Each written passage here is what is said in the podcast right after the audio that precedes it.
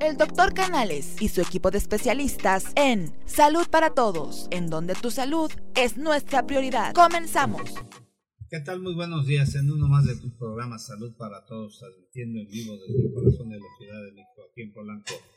Te voy a dar ligas para que nos puedas escuchar, escucharnos por Facebook Live, también en Twitter, también puedes escucharnos en Facebook, nos puedes escuchar en YouTube, nos puedes escuchar en Instagram. Spotify, en Instagram. Ajá.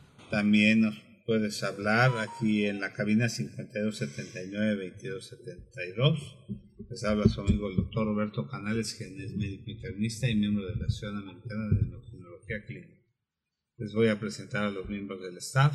El doctor Gabriel Rojas Posero, quien es médico clínico obstetra. Hola, ¿qué tal? ¿Cómo están? Buenos días. A la doctora María Eugenia Ramírez Aguilar, quien es médico internista y se dedica a la rehabilitación clínica. Buenos días a todos. A la exalegría de este programa, porque está triste porque tomó 25 años ranitidina y bueno, ya estuvo el oncólogo la semana pasada y dice que va a hacerle su valoración a Enrique Sánchez Vera, comentarista de radio y televisión. Gracias, mi querido doctor. Ahorita tengo otro especialista que me va a sacar de dudas, así es que no tengo ningún problema. Bueno, dice Ninguno. que le va a operar este, crecimiento glandular mamario sin problemas y que le va a hacer un gran descuento o se lo va a operar gratis. Exacto, ahí está. ¿Qué problema tengo, doc? Así- hoy tenemos un invitado de lujo, amigos de Salud para Todos. En serio, en serio, no se lo pueden perder este programa porque tenemos un invitado de super lujo que viene cada dos años, pero bueno, esperemos que ya venga, que venga cada tres meses ya. Hay que obligarlo, doctora, que venga cada tres meses para pronto. Vámonos. Tenemos el honor de tener nuevamente a nuestro gran amigo, el doctor Marco Antonio Loera Torres, quien es médico cirujano militar, quien tiene la especi- especialidad en cirugía general y laparoscópica, cirugía hepatobiliar y cirugía de trasplante, consejo eh, certificado por el Consejo Mexicano de Cirugía General, cirugía general y espe- especialista en cirugía de trasplante por la Asociación Mexicana de Cirugía General, la Asociación Mexicana Hepato Creatobiliar, Cirugía Mexicana de Trasplante, la Sociedad Mexicana del Hospital Ángeles Metropolitano, la European Association for Study of the Liver, Asociación eh, Fellow of the American College of Surgeons y Colegio Nacional de Médicos Militares maestría en Ciencias de la Salud por el Instituto Politécnico Nacional, posgrado en Cirugía de Trasplante Renal por el Hospital Central Militar de México,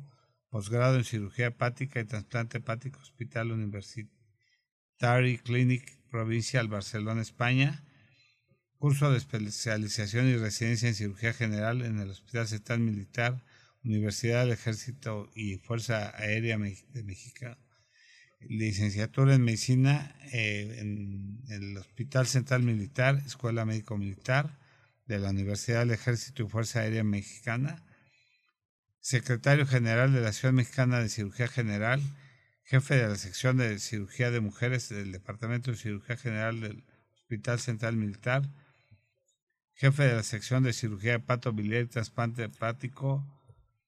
Doctor, ya se va a acabar el programa. Militar. Ya, casi, casi.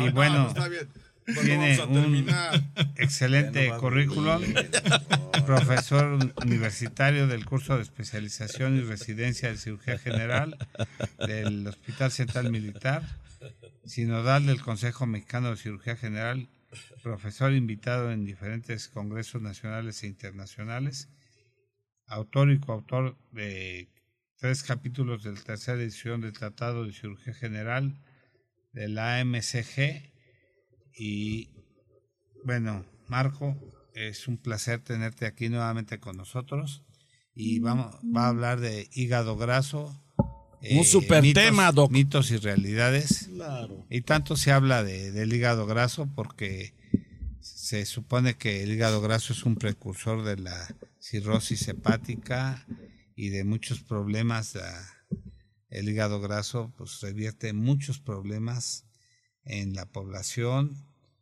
Qué hay de ello y qué tantos problemas repierten, sobre todo en la población mexicana, porque tiene mucha relación también el hígado graso con la desnutrición, no tanto con el alcoholismo, sino también con la desnutrición, ¿no? Sí, así es, doctor. Muchísimas gracias. Gracias por, por la invitación. Me, es un placer estar con, con, ustedes aquí. Saludos a los radioescuchas.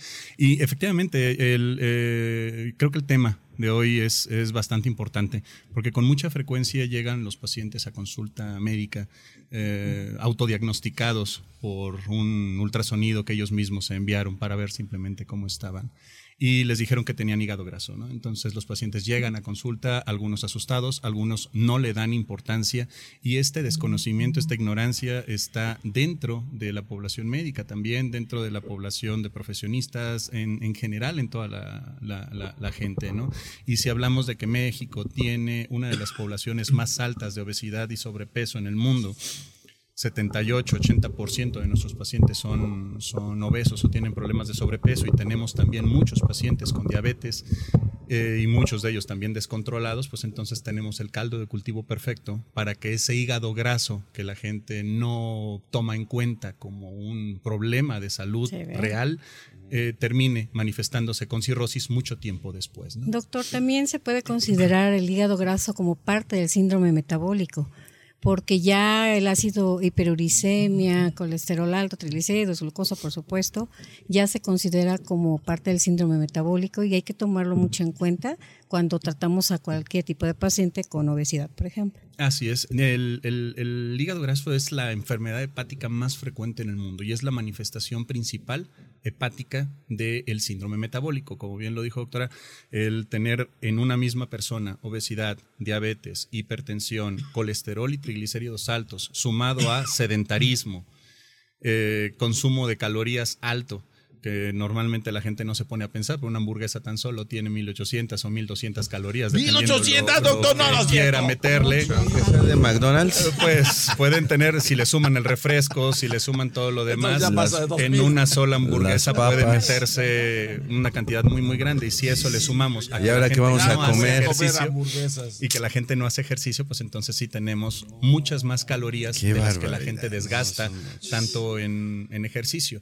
Ahora, también otro problema es que la gente cree que si hace ejercicio y no controla la dieta, eso es suficiente, cuando en realidad no. Un ejercicio puede consumir 400 calorías y la hamburguesa pues no supera de mucho, ¿no? Oh. Entonces, sí, eh, es, es una enfermedad muy, muy, muy prevalente, muy frecuente en la población mexicana. Hay un estudio en 2012 en donde se estudiaron pacientes del IMSS y se vio cuántos de ellos por puro ultrasonido tenían hígado graso. 84% de los pacientes se determinaron con hígado graso entonces, sumado a hipertensión y diabetes, pues tenemos pacientes que pueden potencialmente manifestarse como eh, cirrosis mucho tiempo después. Es una enfermedad silenciosa, ¿verdad?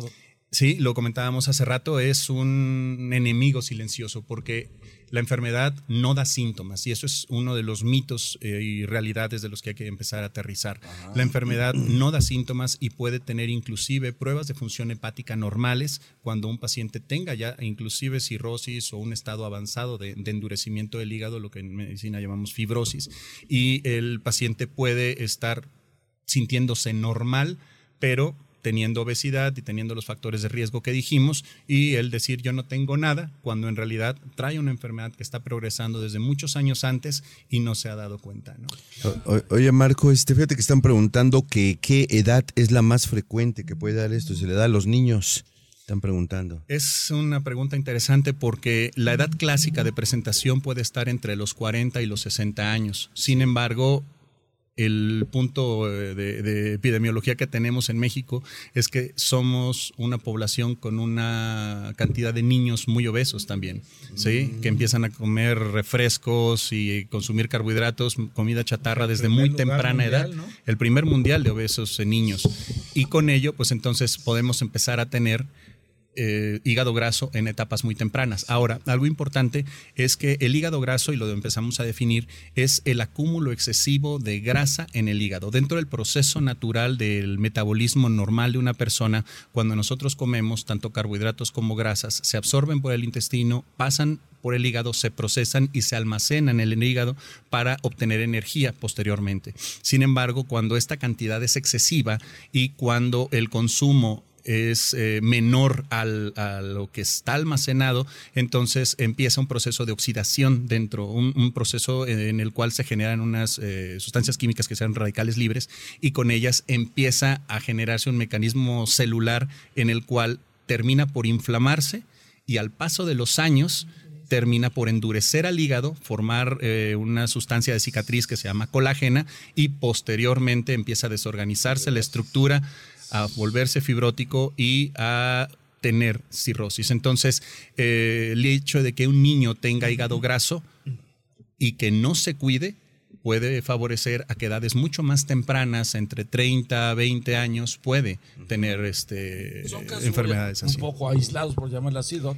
Esa, eso de, de esa de- de edad tan temprana. Lamentablemente no. En México no tenemos estadísticas eh, confiables, no hay estudios epidemiológicos reales que nos eh, digan cuántos niños realmente pueden tener hígado graso, porque el método de diagnóstico también no está estandarizado en el mundo.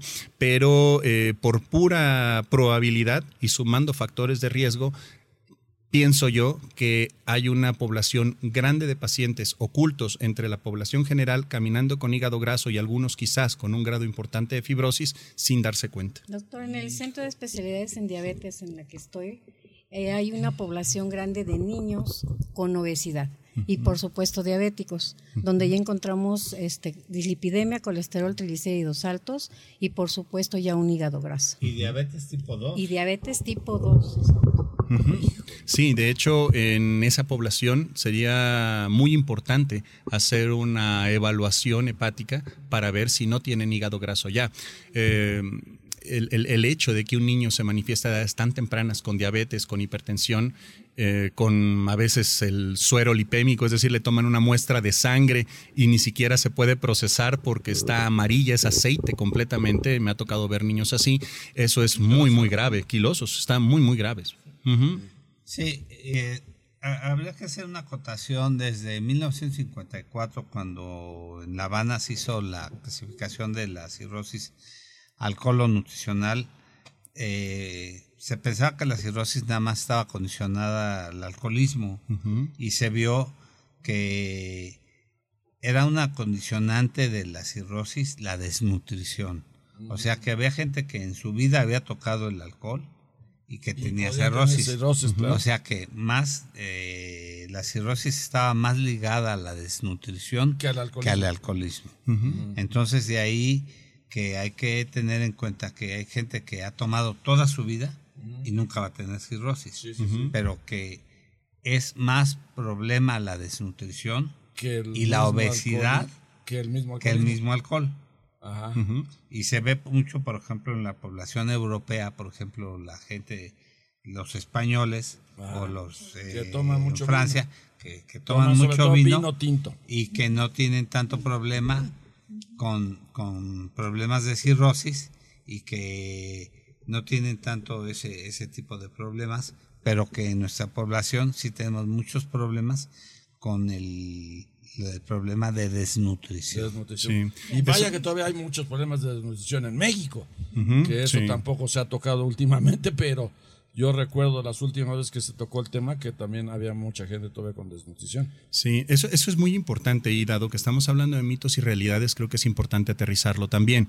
Eh, empecemos por el tema del alcohol. El alcohol en el consumo perjudicial eh, no está estandarizado en el mundo. Las guías europeas y americanas hablan de 21 copas en hombres y 19 copas en mujeres por semana durante dos años.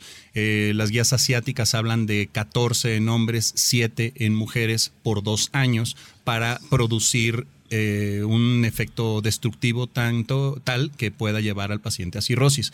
Pero consumos menores son peligrosos también. ¿Por qué? Porque si tuviéramos hígados absolutamente sanos, podrían aguantar esa cantidad de alcohol quizás.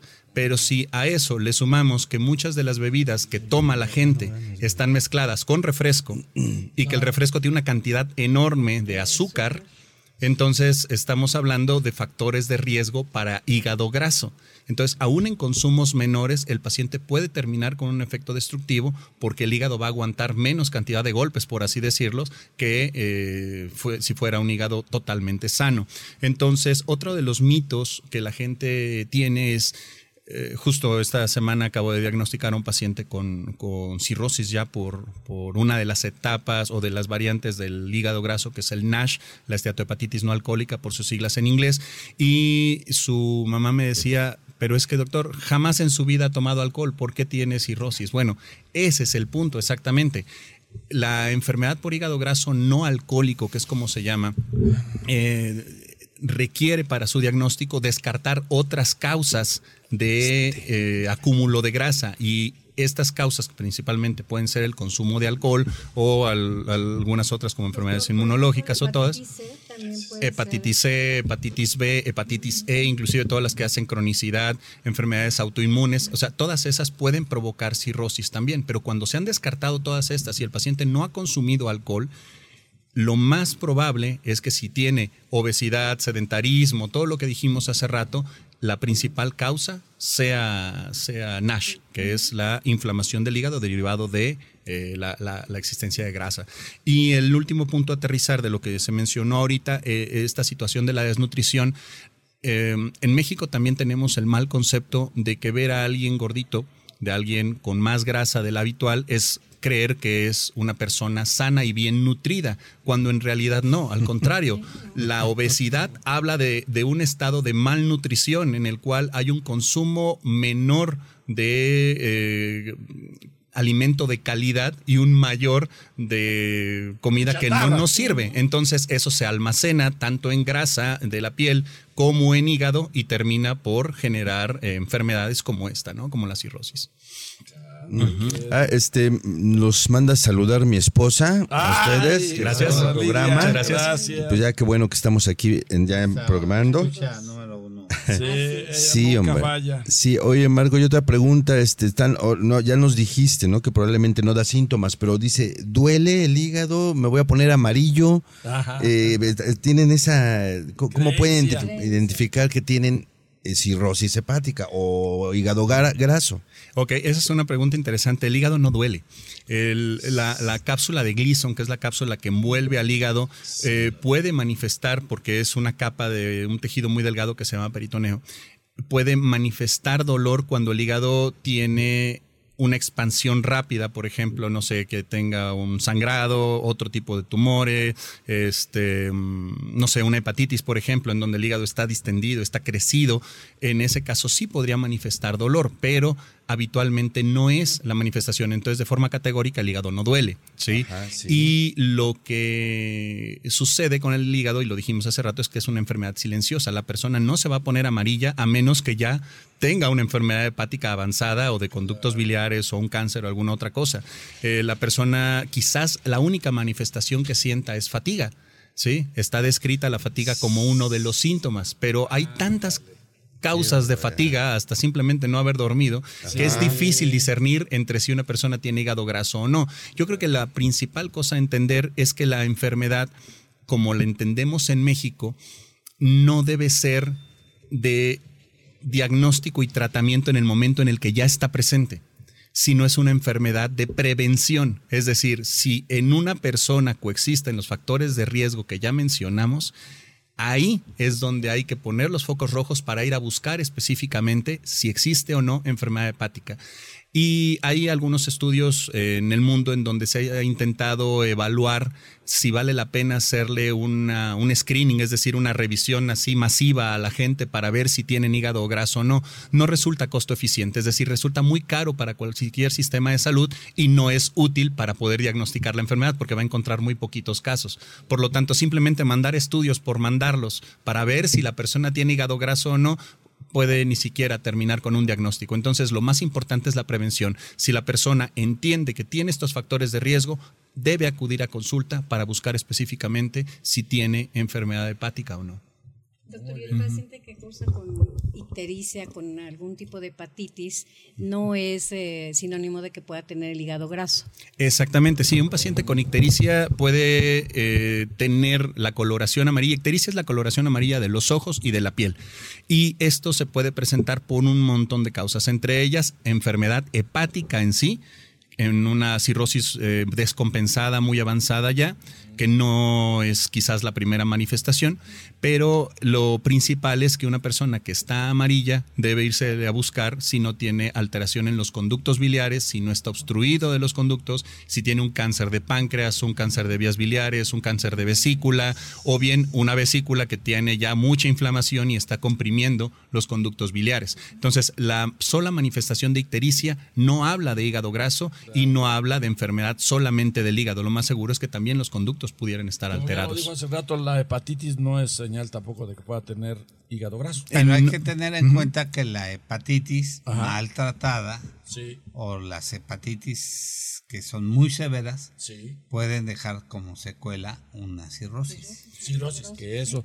Eso, eso es muy cierto. Hepatitis es la inflamación del hígado y puede estar inflamado por cualquier causa, sea que alguien haya tomado un tóxico, un veneno, un fármaco, que esté infectado por virus de hepatitis, Ajá. este, mm, o que sea una hepatitis crónica por una causa en la cual las defensas del cuerpo están atacando al mismo cuerpo, una hepatitis autoinmune, en fin, hay muchas causas, pero solo aquellas que hacen cronicidad, es decir, que no son eventos agudos, sino eventos a muy largo plazo que se quedan permanentemente en el cuerpo de las personas, como puede ser una infección por virus de hepatitis C, alguien que consume alcohol de manera agresiva durante muchos años, alguien que tiene una enfermedad en la cual sus defensas lo atacan, esas nunca se le van a ir, esas siempre lo van a estar atacando durante toda la vida, entonces esas pueden terminar en cirrosis. Entonces, hepatitis no es igual a hígado graso, hepatitis no es igual a cirrosis, sino que cirrosis es la consecuencia de cicatriz de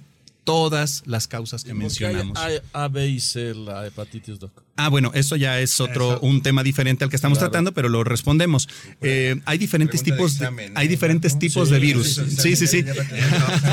hay diferentes, hay diferentes tipos de virus. Y a lo que se refiere a A, B y C, estamos hablando de los virus.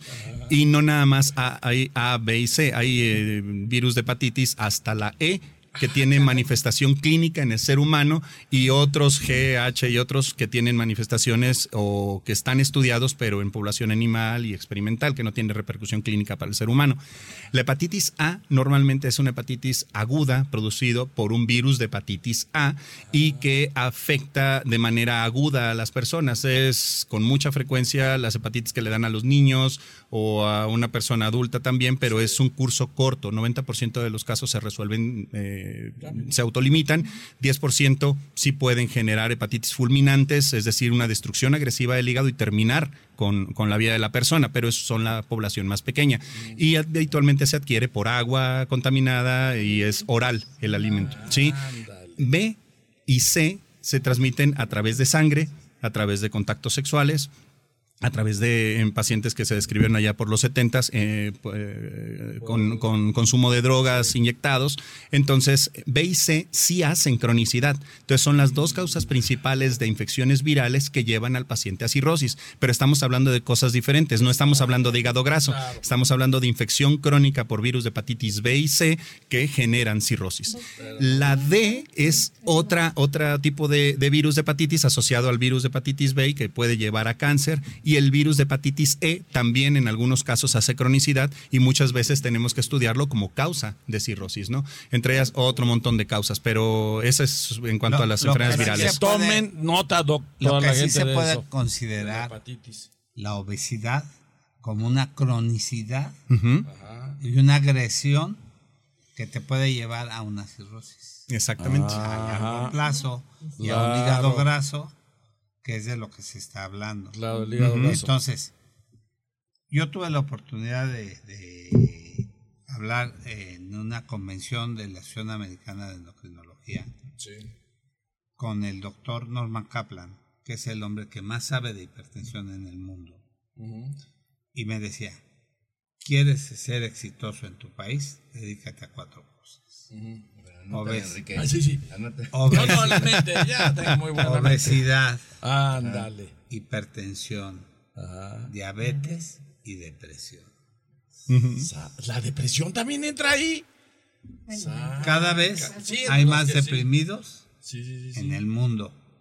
Y en México cada vez vemos más personas con depresión. Sí, sí, sí, sí. Y el doctor Norman Kaplan es una de las personas que a mi gusto Sí. es un todo un científico, una persona de mis respetos. Tuve la oportunidad que me obsequiara su libro de hipertensión, que es la Biblia de la hipertensión. Sí.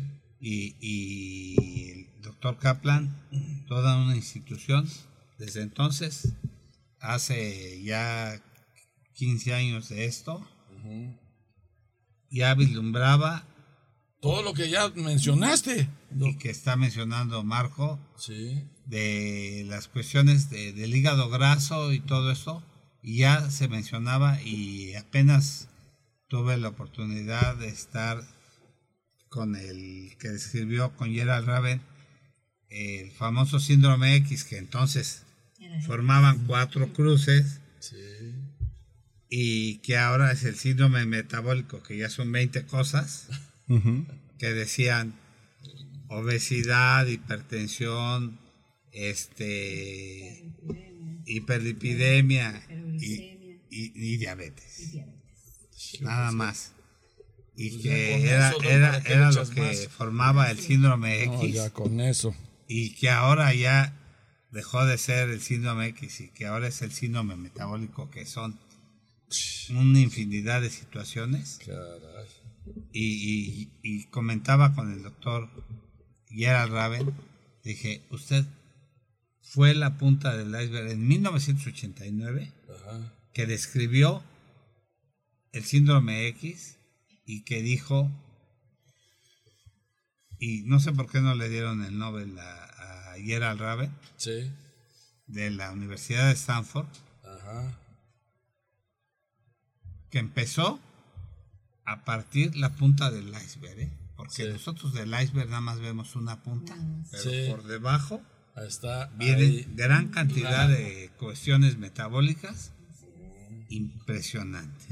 Sí, claro. Sí, eso, eso que menciona es importantísimo porque creo que el mensaje principal que debe de quedar aquí es que las personas que tienen obesidad, hipertensión y que tienen malos hábitos de alimentación y que tienen malos hábitos de ejercicio que son sedentarios deben de considerarse dentro de los factores de riesgo para tener hígado graso. Y el problema no es solo tener hígado graso, o sea, si alguien le diagnostican hígado graso a los 30 años y a partir de ese momento hace conciencia y cambia sus hábitos, entonces lo más seguro es que no vaya a tener problema. Pero si esa persona hace caso omiso a lo que estamos diciendo ahora y en lugar de considerar a la obesidad como el peor de los enemigos del mundo, y el peor de los enemigos mexicanos no es, no es un asunto de estética, es un asunto de vida o muerte. Claro. O sea, ver pacientes obesos es algo que no podemos permitir. Entonces tenemos que modificar los hábitos. Si alguien no modifica su vida y no hace caso de esto, entonces puede terminar siendo un paciente con cirrosis y ahora sí, quizás a partir de esta plática hacia atrás, pues no lo sabían. De aquí hacia adelante, quienes estén escuchando esto ya no tienen pretexto. Si a los 60, 70 años tienen cirrosis, perdónenme, pero se los dijimos hace un montón de Y eso tiempo. que ya se te murió tu cuate el güero, el de los tacos. ¿eh? Pero Sánchez Vera se va a echar sus tacos de carnitas y de barbacoa cada ocho días. No, y, No, y- hay, algo, hay algo interesante. En las guías americanas de la Asociación Americana para el Estudio del Hígado, eh, mencionan un estudio en el cual se determina que hasta 11% de personas delgadas también pueden presentar hígado graso. No así También van a. Así es, pero no así van a terminar Ya, con ya, cirrosis. Gabriel, No así que ya se había salvado, Gabriel, no ya así van a terminar con cirrosis. No así van a terminar con cirrosis, pero sí pueden tener hígado graso, precisamente por los hábitos de alimentación. Como puede haber personas hipertensas o con colesterol alto y que son delgadas, ¿no? Doctor, también nos encontramos a pacientes delgados que hacen Ay, deporte Maru. y que tienen eh, triglicéridos altísimos y colesterol igual. y hacen ejercicio y tienen hábitos muy buenos en cuanto a la alimentación. Sí. Pero esos ya son casos, de no. metabolismo. Exactamente. De hecho, son, son, son casos que quizás no tenemos todo, todo el caso diagnosticado para saber la población real que tenemos, pero sí al- algo importante en la definición del hígado graso que dijimos hace un momento es descartar otras causas de acúmulo anormal de grasa dentro del hígado. Y esto que menciona la doctora eh, parece ser asociado a enfermedades eh, genéticas en las cuales el mismo cuerpo procesa mal el colesterol y puede haber lo que mencionó el doctor, dislipidemias familiares, es decir, personas que toda la familia tienen colesterol alto, ahí ya no entra en el hígado graso del que estamos hablando, eh, de la enfermedad por hígado graso no alcohólico, sino ahí entra en este tipo de patologías. Hay otro grupo de pacientes, por ejemplo, niños que tienen defectos de las enzimas que procesan las grasas. Hay una, hay una mm, deficiencia que se llama deficiencia de lipasa lisosomal y esta genera también enfermedades como, como hígado graso y cirrosis a edades muy tempranas. Pero eso ya no es el hígado graso del cual estamos hablando en este momento. Y sí, afortunadamente, en comparación de las personas con obesidad y los factores de riesgo que dijimos, son mayores estos que las personas que tienen defectos genéticos que hacen, que hacen cirrosis, ¿no? ¿Alguna una pregunta que Sí, sí, yo, yo por eso ya soy vegano. Para que ya no me echen.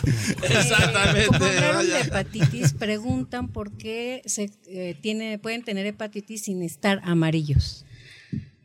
Ok, este, el, el estar amarillo es una consecuencia de la inflamación de la célula hepática con la, la, mm, la- la obstrucción del conducto, ¿sí? O el acúmulo de un tipo de, de proteína de, de ion que se llama bilirrubina y que sube en la sangre. La causa puede ser un montón, como dijimos hace un momento, y una persona puede tener una infección por virus de hepatitis C, por ejemplo, haber tenido el contacto hace dos años en lo que se llama primo infección y hoy estar el virus presente, estar inflamado el hígado, pero no tener ictericia, es decir, no estar amarillo. Eh, quizás otro men- mensaje en base a lo que se está preguntando es que no esperen a verse amarillos para considerar que el hígado está enfermo. La persona que ya está amarilla o ya está muy grave o trae otra enfermedad, pero no necesariamente Que no se esperen. que debe de asociarse a hígado graso o, o decir que no tiene hepatitis porque no está amarillo, ¿no? Doctor, la hepatitis es curable. Híjole, depende de cuál. La- la- depende de La cuál. ranitidina, 25 años. Y ya está, estoy bien, doctor. Entonces, a mí no, pero eso no tiene nada que ver con la hepatitis. Sí, la inflamación, la, la inflamación del hígado, la hepatitis, si es curable o no, depende de la causa de la misma, ¿no? Ah. En los casos, por ejemplo, de infecciones por virus C, hay un grupo de fármacos ahorita que están en línea y que eh, negativizan al virus. O sea, si habláramos de que si el virus de hepatitis C hoy puede ser erradicado, sí. Ya puede ser erradicado gracias a este tipo de fármacos. Y- y, sofosfovir y otras cosas. Pero esto no quiere decir que el daño que ya se haya establecido en el hígado se vaya a quitar. Es decir, si ya se formaron puentes de cicatriz, ahí se van a quedar. Y esto es muy fácil de entenderlo de esta manera. Todos, incluso nuestros radioescuchas, búsquense una cicatriz en el cuerpo. Esa cicatriz que tengan, si ustedes la observan, no es piel normal. Están observando una cicatriz que es anormal. Esa cicatriz está formada por tejido de cicatrización, que es básicamente una sustancia que se llama colágena. ¿Sí? Esa colágena no son células de piel, como dentro del hígado no son células hepáticas. Ahora imagínense esa cicatriz que tengan en el cuerpo, pero multiplicada por miles dentro del hígado. Eso es lo que va sucediendo. Una vez que hay una cicatriz, esa ya no se va a quitar. Pero lo que podemos hacer es evitar que se sigan formando más. Y, si me lo permiten, me, me gustaría mencionar en relación al diagnóstico que este, la gente podría tomarse estudios, podría acudir a consulta con N cantidad de estudios y todos salir normales y con ello asumir que su hígado es normal. Eso es otro mito que es falso. La enfermedad está presente o puede estar presente aún con estudios normales. Y eh, dentro de los estudios hay algunos eh, en donde se mide, hay uno que se llama Fibromax, en donde es una elastografía, perdón por mencionar el nombre comercial, pero este se llama elastografía y mide la elasticidad del hígado. Cuando esta elasticidad se va limitando y el hígado se va endureciendo, entonces eso es un indicador importante de enfermedad. Hay otros indicadores de en sangre, eh, fibrotest, otras pruebas que pueden ayudar a determinar también qué tan endurecido está el hígado, pero son estudios caros y no a todos los pacientes hay que hacerlos. Entonces, lo mejor es que el paciente no intente autodiagnosticarse, sino si tiene factores de riesgo, acuda a consulta y que sea este, tratado de forma correcta, ¿no? Claro, muy bien, qué bueno. Sí, Este, mira, tenemos este saludos para el doctor Marco Antonio eh, Cruz Maetzin Cervantes, te manda a saludar y bendiciones. La doctora Gaby, nuestra colega aquí, que no pudo venir, está tramitando su visa. Ah, sí, este Dale, hace- Genoveva Ramírez te manda a saludar, este Maru. Y Naye Aces manda a saludar al doctor Marco Antonio. Gracias. Oye, toda la porra, ca- los dos pues, traen sí. porra. No, no, no, no. Lo vamos a invitar más seguido. Y nada más digo para que levante el. Doctor, entonces, en cuanto a tratamiento para este tipo de problema. El, el tratamiento es, es algo increíblemente sencillo. Ahí está, grábeselo, por favor, Hombre, amigos. Increíblemente sencillo. Grábeselo, por favor. Cuando la enfermedad se diagnostica como tal, hay varios estudios que han demostrado que ni las terapias farmacológicas como pioglitazona, metformina, eh, otro tipo de inhibidores funcionan para revertir la enfermedad. Otros les falta evidencia suficiente como para sustentar que efectivamente el tratamiento farmacológico puede ayudar. El pilar del tratamiento de la enfermedad por hígado graso no alcohólico es el cambio de estilo de vida. Ahí está. Fácil. Si la persona consume- Exacto. Menos de quito 1200 o 1600 calorías, si reduce el peso, si tiene diabetes y la mantiene dentro de un buen control gracias a estar con, con un, un internista en seguimiento, un endocrinólogo en seguimiento, si tiene la hipertensión controlada, si colesterol y triglicéridos están normales, si se olvida de dietas chatarra y come lo que debe de comer y hace ejercicio, la Asociación Americana y la Europea para el Estudio del Hígado estandarizan como caminar 30 minutos diarios. No cuenta el hacer ejercicio en el trabajo, ¿eh? O sea, hay que agarrar los tenis, irse a la calle y ponerse a caminar 30 minutos de manera acelerada. Este hace Gordovic. Sí, caminar 30 minutos diarios Alex, o al menos correr tres veces por semana 5 kilómetros si es que la condición física lo permite. Tres veces por semana. 5 kilómetros o hacer cualquier otro ejercicio aeróbico como pueden ser spinning o cualquier otro tipo de, de actividad física a más de media hora. Si nosotros entonces hacemos actividad física y reducimos el consumo de pasteles, pan, eh, tortillas, eh, toda, Chocolate. chocolates, eh,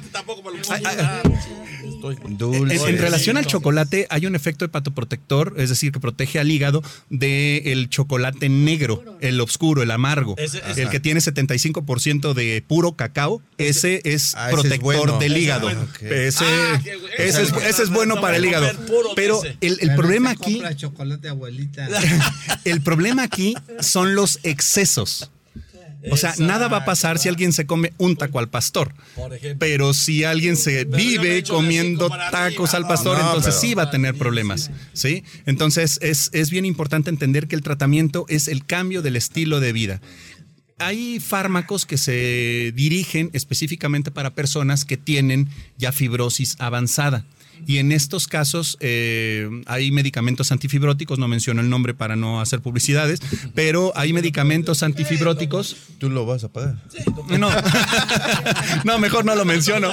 Pero sí hay medicamentos antifibróticos que pueden ser utilizados este, para, para El último antifibróticos invitado. y que sí tienen un efecto. Eh, Uno de estos medicamentos se diseñó inicialmente para fibrosis pulmonar. México particularmente ha tenido un papel importante en la investigación de, de esto, el doctor Armendaris, y este, han demostrado utilidad en el, en el en la reversión de la fibrosis. Hasta este momento eh, hay estudios, pero lamentablemente tienen conflicto de intereses porque son pagados por la misma empresa que fabrica esto. Sí. Entonces, eso le quita un poco de seriedad al estudio. Sin embargo, en la práctica real sí ha demostrado revertir la fibrosis en los pacientes y si hablemos de cuatro escalones, del F1, 2, F3, F4, el F4 ya es cirrosis. Entonces, un F3 sí lo puede regresar a un F2, un F2 a un F1 siempre y cuando se cambien los hábitos. O sea, el fármaco por sí solo no va a hacer nada. No, o sea, no Tenemos hacer que magia, cambiar doctor. los hábitos. La- Doctor, ¿dónde lo eh, ubican? Porque no ha dicho usted sus datos. Tus datos de ¿A qué hora sale al pan? Porque hay, hay varios. No, no, a la lechuga. A la- a lechuga, ¿A la lechuga, ya- ya al pan. Aquí tenemos más mujeres que hombres, doctor, y alguien va a estar preguntando, ¿y el doctor a qué hora sale al pan para A la ver si lechuga, lo a la acompaño?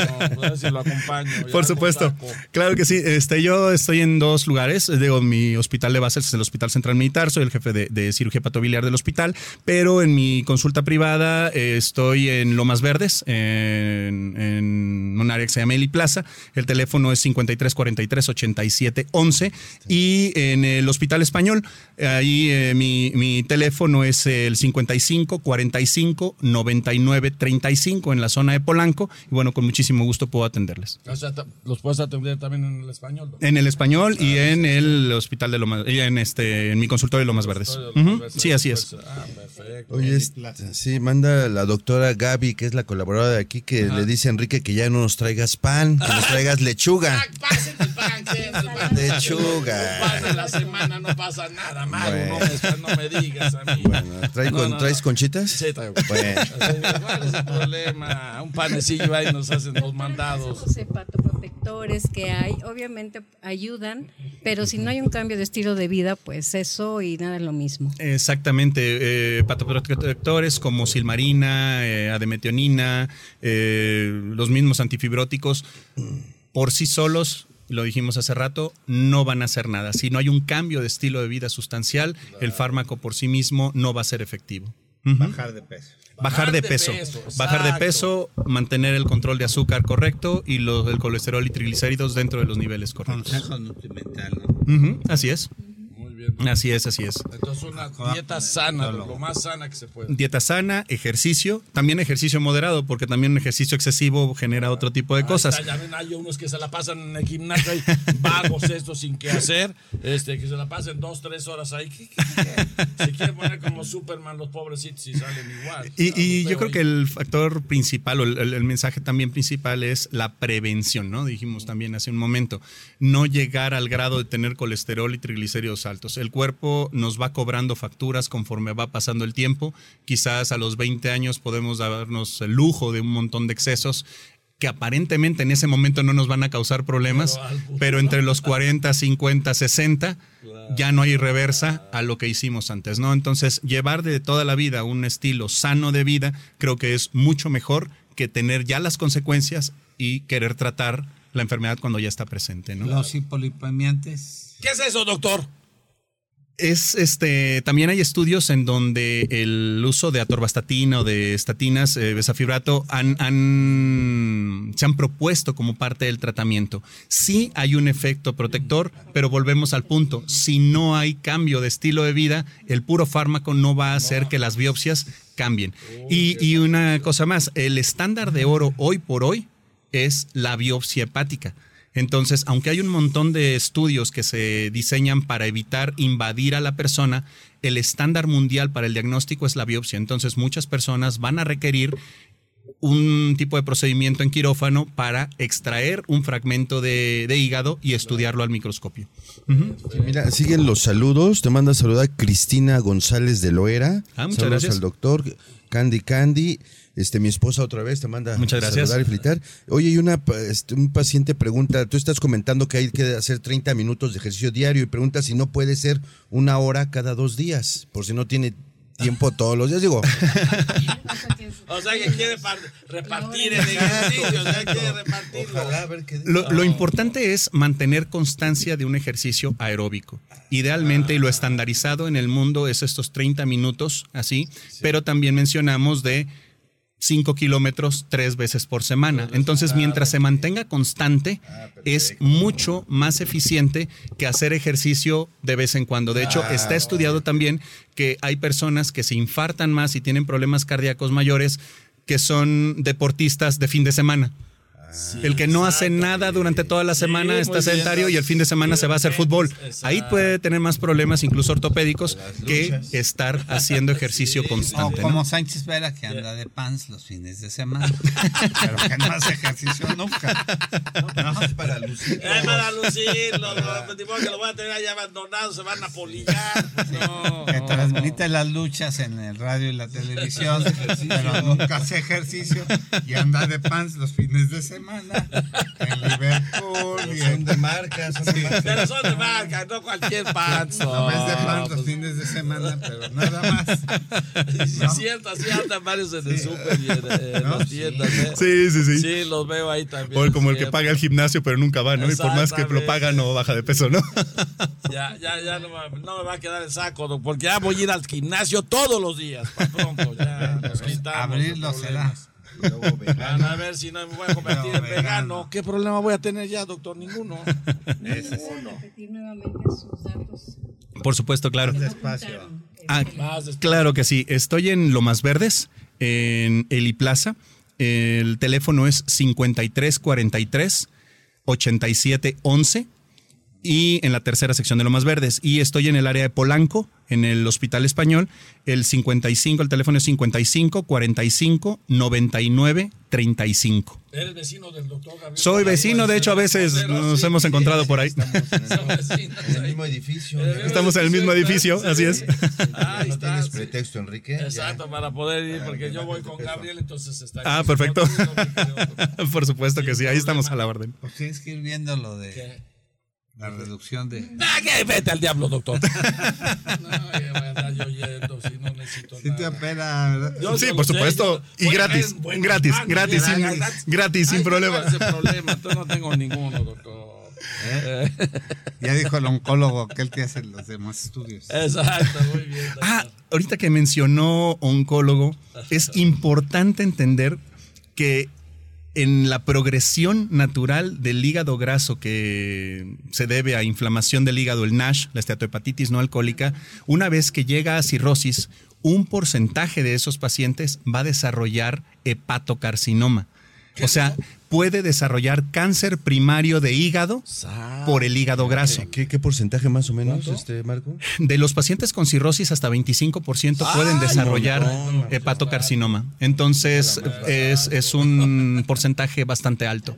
Muy, muy alto. Sobre todo si el fenómeno de inflamación ya, mejor ya después persiste. de fiesta, Ujú. ya todos a dieta, Así es. ¿no? A todos a dieta ya. Entonces, O sea, ¿qué vas a dar en, en el Taquitos, baby taquitos? Taquitos, taquitos, muy Tacos de ricos. lechuga. No que de lechuga, ni que de, de carnita. Ya que- después- que- que- después de eso lechuga, ya. Ni que fuera conejo. No, no, doctor. es de, Sí. De, de carnita, de carnita sabrosa. Sí, quizás como corolario también el, el, asun- el hecho de considerar a esta como una enfermedad de causas múltiples. Hay una teoría de las causas que se llama de multiple hits.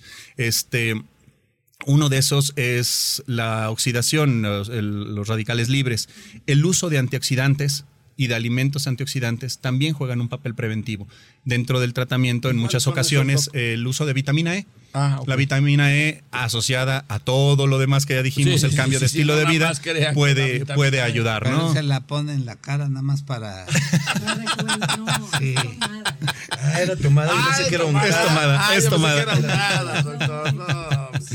Sí, es así es. tomada pone vitamina sus E. cápsulas de vitamina E porque se desmaquilla. Para el Oiga, cabello, pero, espérame, para pero. ¿puede ser vitamina E con otras vitaminas mezcladas o pura E? Eh, bueno, los polivitamínicos que tienen una cantidad Sí. suficiente de, De vitamina, vitamina e, eh, pueden funcionar muy bien. Ujú, Sí, claro. Casi todos ahora ya son polivitamínicos, doctor. Sí, aunque también venden capsulitas de vitamina De E vitamina solitas, también ¿no? solitas. Pero sí, eh, creo que una mala combinación sería... No te las unte. Una Ah, mala ya, combinación doctor, sí sería tener el refresco, la hamburguesa y su vitamina E, ¿no? Pues eso, eso no va a funcionar de nada. No, no, no. Así, así no funciona. Ya no voy a ir a las hamburguesas, ya para pronto. Ni- ya ni después, gustan. después de tu fiesta, ya. Exacto, ya. después de mi fiesta. Pues, pero, dieta. no, pero las hamburguesas ni me gustan. Pero me sí, gustan más los perros calientes, doctor. Ok.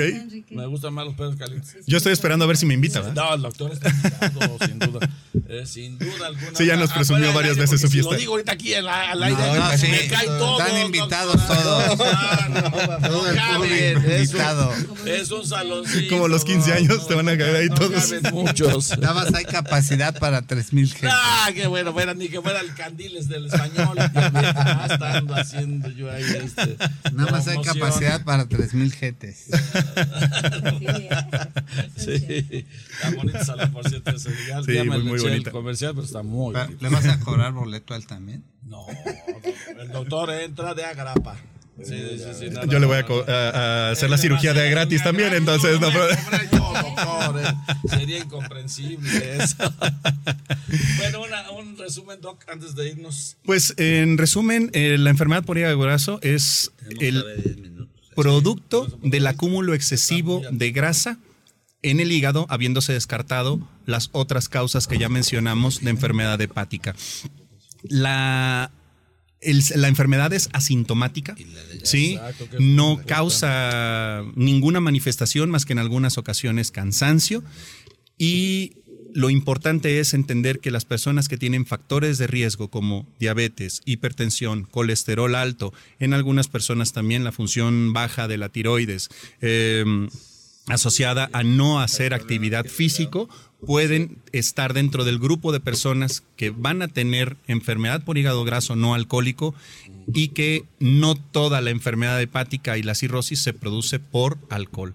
La grasa es hoy por hoy una de las causas más importantes de falla hepática terminal, es decir, de Escuchen cirrosis hepática que lleva al paciente a trasplante hepático. Entonces, la sustitución de un órgano por otro que es el trasplante, tiene como una de las indicaciones más importantes en todo el mundo occidental la eh, enfermedad por hígado graso no alcohólico, ¿no? Y que la mejor forma de tratar esto es la prevención. Si alguien tiene estos factores de riesgo, pues cambiar sus hábitos, reducir su peso, mantener colesterol en niveles normales y evitar todas las descompensaciones tanto de hipertensión como de azúcar alta es la mejor forma de evitar llegar a cosas más graves. Y si alguien ya tiene la enfermedad, pues buscar atención médica adecuada porque puede recibir fármacos o puede recibir eh, eh, asistencia para el cambio de hábitos, porque bajar de peso no es fácil. Va a necesitar la asistencia de, de bariatras, posiblemente de cirugía, eh, en fin, todo lo que se pueda asistir alrededor para mantener los niveles lo más normal posible. Y si en algún momento requiere fármacos, que sea un médico quien se los dé y no acudir a la farmacia y automedicarse. ¿no? Es Eh, y pues nada más, yo creo que eso es la- la- el mensaje, el mensaje principal, ¿no? Adelante, Gabriel. Sí, ah, oye, este, es, es que están diciendo que no lo pudieron ver en, en TV, pero a través de todas las redes sociales, Facebook Live, Spotify, Instagram, Twitter, todos esos nos pueden seguir y si no, se quedan grabados los programas, no te preocupes, lo puedes puedes ver la repetición en el momento que lo desees. ¿Sí, Francisco? en el momento que quieran lo ok. pueden ver. Y, oye, Marco, entonces también eh, son algunos radioescuchas que se están conectando apenas y no escucharon todo lo demás, que si les puedes comentar nuevamente qué alimentos son serían los peores, los que perjudican más y qué alimentos pudieran ayudar, sobre todo estos de antioxidantes. Ok, eh, una dieta basada en muchas verduras, pollo, pescado, puede haber carne de res siempre y cuando sea magra, preferentemente todo a la plancha, asado, evitar empanizados, evitar Sí. capeados, ¿sí? Evitar- rico que es eso, El capeado, ¿eh? El capeado. Evitar refrescos, ¿De cuál? ¿Pues al hay? eh, aunque sea light, o sea, en general Aunque sí, sea light. el refresco en general puede, puede generar mucho tomo- problema. tomo light. Azúcar, sí, el consumo regular de azúcar refinada. Sí. eh, panes, harinas, pastas, ¿sí? Obviamente no se trata de prohibir todos estos alimentos. Ajá. Se trata de comerlos con moderación. Si alguien lleva un estilo de vida sano y a veces se come una pasta, a veces acude a un lugar para comer tacos, no va a pasar nada. Es porque tiene un estilo de vida sano. Pero si es al revés, si la gente consume habitualmente este tipo de alimentos y termina con comer ensaladas a veces, pues creo que le puede ir muy mal. Eh, en algunas de las guías se recomiendan las dietas mediterráneas.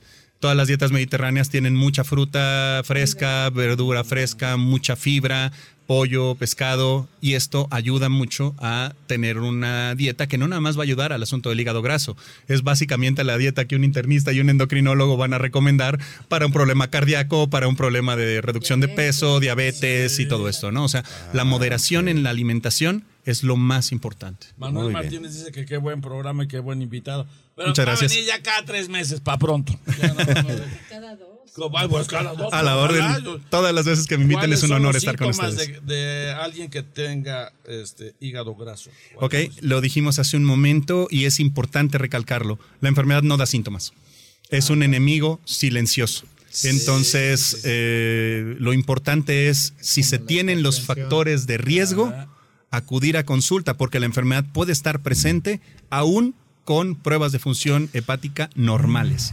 Y puede estar presente la enfermedad aún en alguien que jamás haya tomado alcohol. Ah, ¿El uso del Amecor? ¿Amecor? ¿Sirve? El uso Ame- Macor es el Ah, omega Macor. 3. Ah, el omega 3. Pues como, como suplemento alimenticio funciona. Lo importante no es tomar nada más omega omega 3 3, sino o vitamina E, sino Cambio de estilo de vida. cambiar el estilo de vida. El puro fármaco no va a hacer solo las ¿Qué cosas. tan bueno es el sustituto del azúcar? Los sustitutos de azúcar pueden representar una opción para que las personas puedan alimentarse con algo de sabor y hasta ahorita no hay demostrado nada que diga que eso aumenta las probabilidades de hígado graso. Puede provocar otras enfermedades y ya será Alzheimer, terreno de otro ¿no? tipo de discusiones, pero al menos en cuanto al hígado graso, si alguien quiere utilizar sustitutos, adelante. Sí. Gracias, Miguel Sánchez, por escucharnos y por la pregunta. Nora Gutiérrez Berrozábal te manda a felicitar. que Ah, muchas eres un gracias. excelente médico y un mejor ser humano. Muchas gracias, Ah, Nora. eso está Encantado, Nora. Gracias por, por saludarme. Francisco Peinado también te manda a saludar y felicitar. Muchas gracias. Recordarles que a todos nuestros amigos de salud, por- para todos que nos pueden escuchar por Spotify, por también por YouTube, por Instagram, por Facebook Live, este, ¿cuál otro? Twitter. Ah, por Twitter. O sea, por todas las eh, No tienen pretexto. no, todas las redes sociales nos escuchan y nos ven. ¿Verdad, doctor? Que es lo más importante. Sí. Con ¿Cuál el capitán en jefe aquí, que es el doctor unió, Canals. Este, Jesús, la, la última red con... la- No. Todavía no queda. Instagram ya está, ¿no? No, pero... Ya, Instagram ya está. ah. Todavía no- ya tenemos otra ahí que ya al rato les vamos a decir otra red, porque ya ven que las redes ahí surgen y surgen. Instagram. Sí, todas estas, Spotify, YouTube. Ajá. Sí. Está saliendo Ahí está para que vean ahí cuando nos vean en el Facebook Live sobre todo, ahí aparecen las redes Saludos que a están Gaby listas. Ramírez. Gaby Ramírez que está tramitando su visa, pobrecita. No, ya- ya- ya Ay, salió, ya Ya salió. Ay, qué bueno. Pero desde es- ayer. Eh, desde ayer está pobrecita eso de ir a tramitar la visa es una calamidad pero bueno No, si me lo permiten, yo quiero darles las gracias por, por la invitación al programa. De veras, Ay, todo el tiempo es un placer estar con ustedes. Este, un, un honor también. Y, y, pues todas las veces que me inviten aquí, aquí Ya sé, estaré. Entonces ya sé por Encantado qué de la nunca vida. vino a las taquizas. Siempre lo invitamos a las taquizas y nunca no quiere no Nunca quiere pudo. tanto porque se cuida Sí, por razón. No, pero sí puedo venir y comerme poquitos. Comer poquito. Muchas gracias. Sus Sí, Claro que sí. Claro que sí, estoy en Lomas Verdes, en una torre que se llama Eli Plaza. El teléfono es 5343-8711. Y en el área de Polanco, en el Hospital Español, el teléfono es 5545-9935. ahí está en el hospital general militar no porque hay a puros cuates hay que decir la verdad Sí, el Hospital Central Militar está diseñado para atención de población militar y derechohabiente. Pero Y ahí estoy todas las mañanas. Yo sí puedo ir, doctor, porque yo soy cuate del doctor. Ahí sí puedo entrar yo. Pero los ese. demás no, doc. Hay, que decirlo así con todas sus letras. Para, para que no se, que se equivoquen. El doctor está en el hospital Su central diploma, también. su diploma, ¿tú ¿verdad? lo tienes? Ay, el doctor, sí, aquí para que lo tenga. Ya, el doctor pásalo. ya, ya. Sí. Ya, ya, Ya, está todo esto, todo. Ahí está, doc. Su Porque taza, sí. Enrique. Su taza. Ah, sí, me llevo mi taza. Su Muchísimas no gracias. se olvide. Perfecto. Acá está la taza para que miren qué bonita taza. Excelente, no, pues muchísimas que gracias. Muchas, muchas gracias. Y les damos una cuando el doctor traiga de sobra. Si no, no les damos nada. Sí, tampoco les voy a prometer algo que no.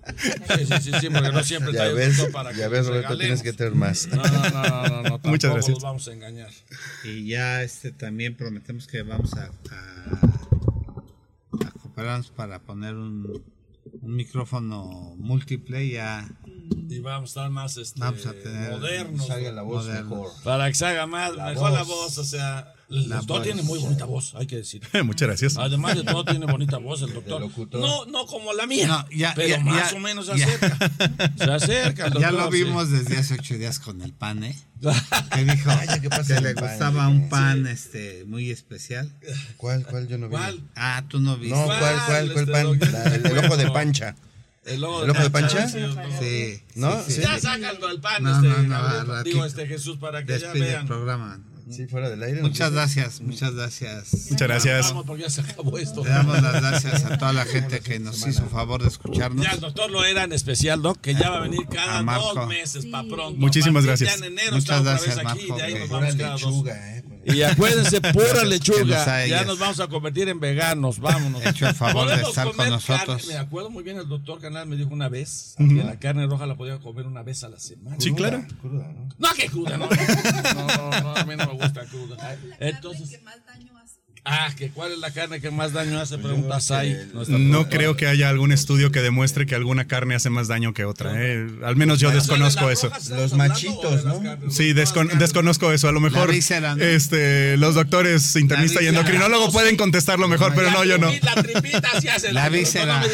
Pero es que la víscera no es carne. Los sesos. No, ¿verdad? No, esas son vísceras. Voy a seguir comiendo Machitos. Eso tiene mucha grasa. La víscera, la víscera. Sí. Los sesos. Los sesos, Los sesos tienen mucho colesterol, la el intestino también. La pancita, la pancita tiene mucha grasa también. No me digas, y mañana voy a echar una pancita riquísima a su salud. Ah, bueno, sí. Lo que es el marisco. Ah, Sí, sí, los mariscos sí. Pero todo lo que tenga capeado, frito, empanizado. Todo capeado, frito y empanizado, como dice Maru, hace daño. Bueno, Exactamente. Hace un poco más de daño, por decirlo así, para que entiendan. Bueno, Pues entonces, muchas gracias al doctor Marco Loera Torres. Muchas gracias. Y Es un honor de veras, Doc. Hay que presumir al doctor. Aarón de la Torre te manda a saludar que fuiste su maestro en el internado. Ah, sí, muchas gracias. Qué bueno que- Gracias, gracias. Y- Pues muchas gracias. muchas gracias a todas las gentes que nos hacen favor de De escuchar escucharnos. a ellos, a ellos. Que tengan un excelente día y un mejor fin de semana. Sai. Muchas gracias a Sai, a Jesús. Sin ellos no saldría el programa, doctor. Exactamente. Sin ellos guapo, no saldría. ¿no? Sin Y ellos. Guapo el Jesús y guapa la Sai. claro. Sí, sí, porque sí, la verdad, sí es. también hay que decirlo. Mira, Ah, no, yo también. Desde la Bueno, semana pasada, Eh, con ese pan que nos dijiste que te gusta, ¿cuál? ya vimos, ¿Cuál pan? ya Pues vimos, ya vimos que, ahorita que que se te va la que- mano para el otro lado. ¿eh? Ay, ah, Bueno, ya. Ya, no, Muchas bueno, ya gracias. vamos. que Gracias. tengan un excelente día. Muchas gracias. Gracias. hasta- Gracias, hasta luego. Hasta la próxima.